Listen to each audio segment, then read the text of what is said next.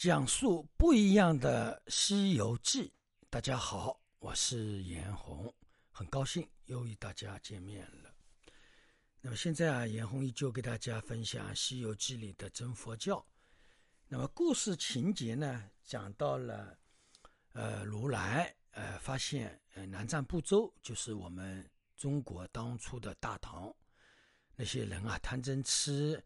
吃喝玩乐、享受、杀盗淫妄太严重了，那么需要用大乘佛法去调化他们，去度化他们。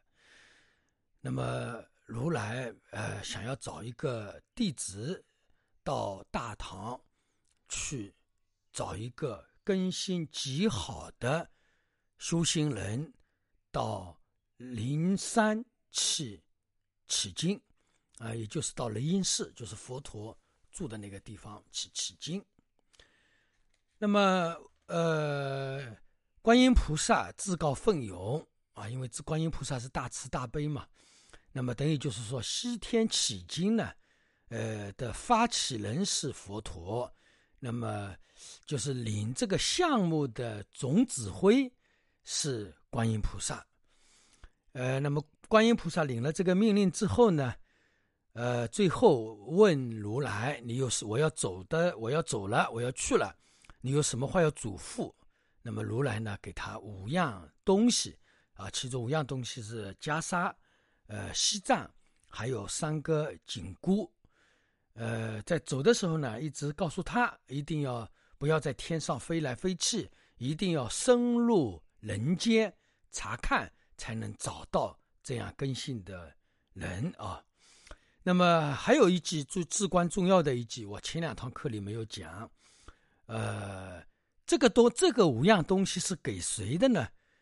呃，如来告诉观音，遇到神通广大的徒弟，呃，你把这五样宝物给他，自然对他有很大的帮助。那么观音菩萨说：“我知道了。”啊，那么观音菩萨就驾着迎头，啊，来到了当初我们中国唐朝的呃长安，就是现在的西安。那么到了长安之后呢，观音菩萨要找一个落脚的地方。那么找一个落脚的地方呢，他就想到了土地庙。那么所以呢，观音菩萨呃到了土地庙的门口，踩了。三踩地啊，咚咚咚，踩了三下，那么土地公公就出来了，看到观音菩萨到来，啊，那个呃土地菩萨欢喜的不得了啊。今天，呃，那大家想想看，土地菩萨见到观音菩萨，啊，都是欢喜的不得了。那么观音就那个土地菩萨啊，土地公公问观音菩萨，呃，菩萨你这次来长安啊，有什么贵干？那么观音菩萨对他说啊。受如来之命来找一个到西天取经的一个人啊，但是呢，我到这里来找，但是呢，这个事情啊，呃，你不能走漏风声啊，一定要保密，不能让别的人知道的。那么土地公公呢，心有神会的说：“菩萨放心，我知道了。”啊，那么这个故事啊，讲到这个环节呢，师傅就。要给大家讲里面的两个问题啊，一个是什么叫神是，什么叫如来眼中神通广大的土地？这个神通广大是指什么？为什么观音菩萨告诉呃那个土地公公，你不要走漏风声？这两句话其实，呃，我前面那个课里面是呃正好轮到了收费的课啊。假如说呃这个课程啊。呃，是可以随意收费的话，那么师傅这个一堂课里，师傅要收一百块钱一节课，因为为什么呢？这一节课里面是我们修行，每个人修行，呃，都要了知的一种秘意在里面。所以呢，严红在这里给大家讲，呃，虽然讲的是《西游记》，但是里面的讲的智慧啊，可能我们在世间，我觉得我们有的人学一辈子都是学不到的啊。如果你只是念念阿弥陀佛的话，那可能真的要三个阿僧子劫才能通达这种法了。那么，什么是神通广大的徒弟呢？神通广大，在这里应用的是呃如来说的神通广大，其实在我们邪佛当中啊，就是什么什么样的人呢？就是根性记住的人，因缘记住的人，就是邪佛修行因缘记住的人，这种人就神通广大，就是根性好。那么有根性好的人，那么你就把五样东西给他，那么对他来讲是，呃，我们叫什么呢？容易得水，就是呃，一个人本来要走路，突然之间给了他一个自行车，啊，或者说这个人开汽车有没有了，突然之间你给他油，给他很大的加持力。但是呢，一定要神通广大，就是说一定这个人要有根性。那么这一点来讲，那么佛吴承恩老先生为什么把根性好的人？诸佛菩萨都那么重视，那么其实指的是师傅也是非常重视根性好的。那么这个地这个话当中反过来就是什么意思呢？反过来就是说，你这个人不是根性，那你就不要带他学佛嘛。大家明白吧？你不是根性，你何必带他学佛，浪费时间呢？那浪费的时间不仅仅是他的时间，我们自己的时间也浪费了，对吧？那么像这种没有根性的人。对吧？那么我们就不要给予他们重任。这个重任是什么呢？就是让他们学佛修行，开悟成佛。我们一定要找到根性好的人，那么加上我给予他的智慧。就像我现在讲法，你们听的人，有的人能听懂了，有的人真的能没听懂。就比如说，师傅现在收费，有的人就起烦恼啊！你出一个出家人，为什么要收费？对吧？那这个叫凡夫没有根性的人的想法。那么有智慧的人，他会怎么想呢？我得了法了，我当然要供养呀，对吧？那这个钱本来就是供养，当然师傅要在这个地方收费，这个也是有很多其他种种因缘，不是说师傅是贪婪钱，对吧？那么一个根性好的人，他就会去体谅哦，师傅这样做肯定有他的原因。但是呢，我们凡夫人就会马上起烦了啊，师傅怎么会收费啊，对吧？这个叫根性好与根性差的一个区别啊。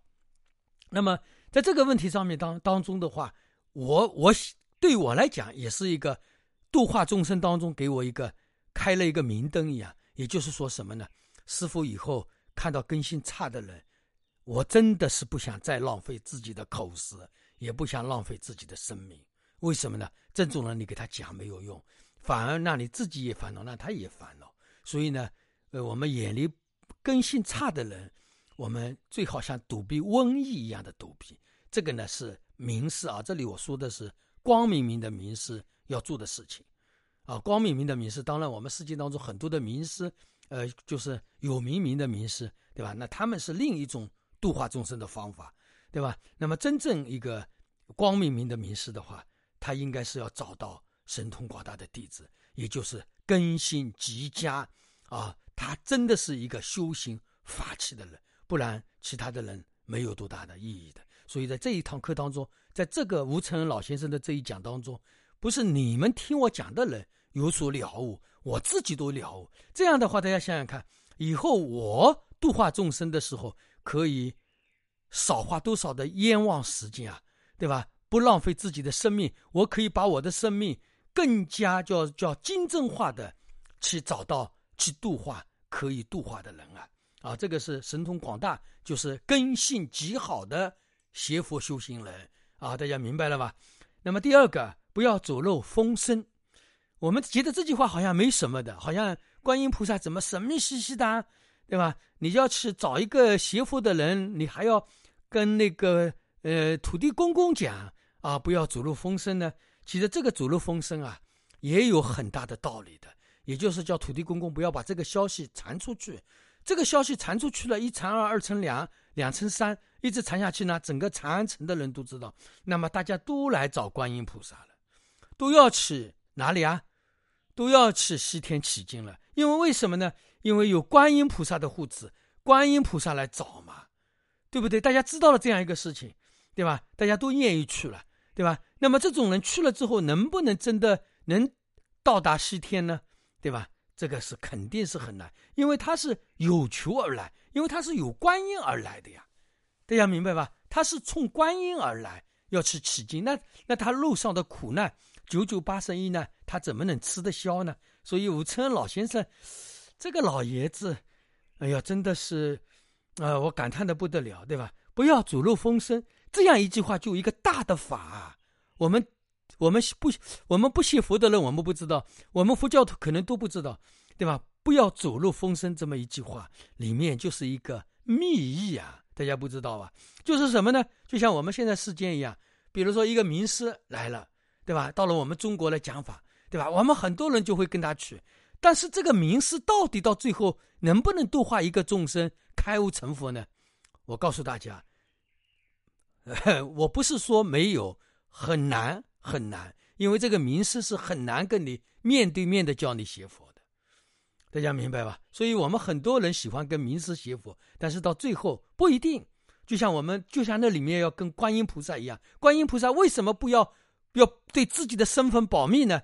因为他要找到一个真正根性好的弟子，是一个根根真正内心慈悲、无有所求的。这么一个弟子，而不是冲我名声而来的，对吧？观音菩萨在在大在唐朝在长安城里，对吧？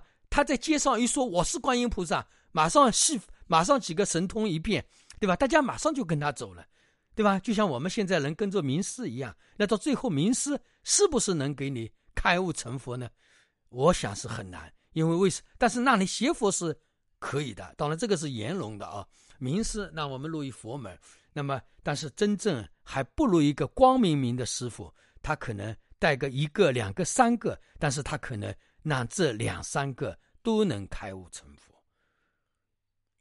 大家明白吧？所以呢，真正的呃光明明的名师，他会自己去找弟子，他发现这个弟子的根性，他就会毫不犹豫的去呃度化他。